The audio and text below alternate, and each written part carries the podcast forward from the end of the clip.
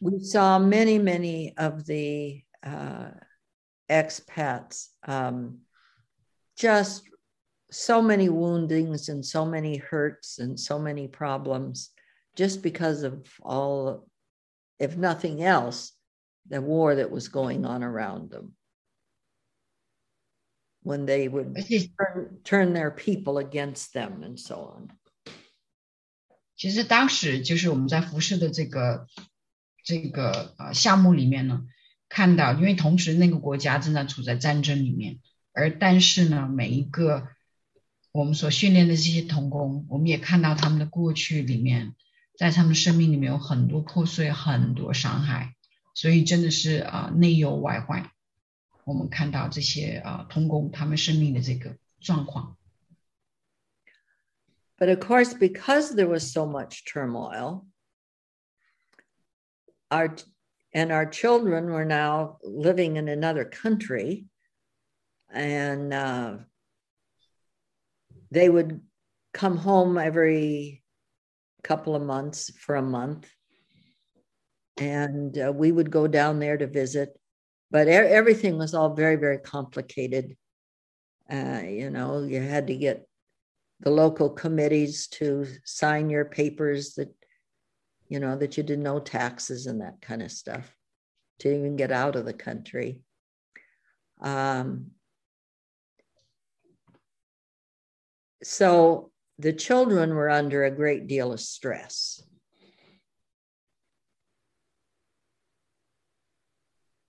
那当时呢，因为啊、呃、，Richard Connie 的他们的孩子呢也长大了，所以呢也开始在其他国家 呃上学，那在这个过程当中，就是这个国家的这些动荡啊，还有呃施工的这些啊事情啊，还有孩子在异地啊，就是他们在异地求学，但有些时候他们啊，Richard Connie 也会去看他们，然后去看他们也是啊百经磨难，因为有很多的这些文件啊、资料啊、税啊等等等等，所以就是也是这些年。也真的是就每一步都依靠神的恩典、神的供应和神的开路。So, um, three years after we had been there four years, we were going home on a short uh, home assignment. And while we were home, we found out that Teresa, uh, our our oldest uh, our oldest child, our daughter, um, was ill. 那四年在那个呃国家就是服侍完，然后呢，我们有一次要回国去做呃，要继续啊、做一些我们需要在自己的母国来做一些啊、事情。然后当时我们回去以后呢，我们发现我们的大女儿 Teresa 她生病了。And when we asked her why she didn't let us know that she was ill, she said, Because I knew you would do something about it. And then, how would this translation get done? 就当时我们回国以后才发现，其实大女儿已经生病了，而且还挺严重的。我们就问她说：“你为什么不告诉我们呢？就是因为你生病了，为什么瞒着我们？”她说：“我知道，如果你们知道我生病，你们肯定不会袖手旁观的。所以我觉得，如果万一你们来管我，就是你们来照顾我的话，那可能你们做的那个圣经的这个项目，圣经翻译的这个培训项目就要终止，就要。”分心来照顾我了。Anyway, uh, we told her, you know, well that that was God's business.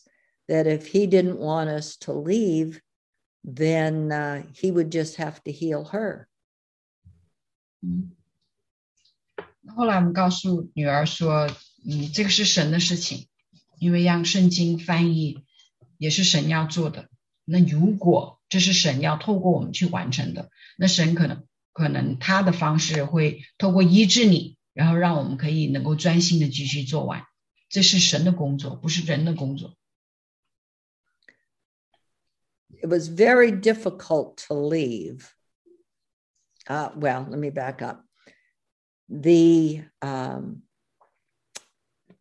the church that had an accountability role over us and our organization decided that we should come back we should leave leave the field and come back home to get help for her 嗯，长话短说啊，但是后来就是我们的机构就决定说，嗯，在那个时间，就是我们在那边四年以后， 机构就决定说，就让我们回来，回到我们自己的祖国，然后可以照顾我们生病的大女儿。it made it very, very difficult to, to leave because we recruited these translators, uh, part of this translation team, with things like, uh, you know, you were not going to get any more money than any other worker out there, that uh, you had no more privileges than, you know, just because you were working for the foreigner, you weren't going to get any any special privileges. And um, that given the way things were and history, that being putting their names down to be Bible translators would probably put them on the list to be first executed. So that's how we said, Now, do you want to come and work with this project? Sorry, you said who would be executed? You mean international workers? Yes. Or if they if they signed up for this, the way the government was going. Okay. And when they decide who needs to be eliminated, when the government under those kind of circumstances decides who needs to be eliminated. It's going to be the teachers and the preachers and the and the okay and the Bible translators. 嗯，因为其实呃当时呢，就是在呃埃塞俄比亚的这个圣经翻译训练项目呢， 就是为什么我们也需要做决定来终止呢？这个很难，但是呢，当时是因为那个国家当时的这种政治状况和动荡的这种情况里面，他们甚至也开始去打击一些呃圣经相关的一些项目，而且就是如就是如果他们要就是取缔啊在这个嗯圣经翻译的这个项目的话，他们首先要取缔和解决的就是他们的嗯。训练或者说主导这个圣经翻译项目的的头，也就是我们，所以当时也是基于这个安全的考虑，安全的考虑，还有当地童工的考虑，所以我们离开。It's just that historically, that's what happens when this form of government takes over. 所以在这个时候，也是他们国家政治很动荡，就是他们国家的这个前啊前政府又回来，就是前政府跟新政府之间的这种抗衡。So it's very difficult to say to these people, "We're leaving." 所以其实当时跟当地我们。这些年在一起训练，然后翻译啊圣经的这些童工，跟他们讲说我们要离开，也真的是特别难。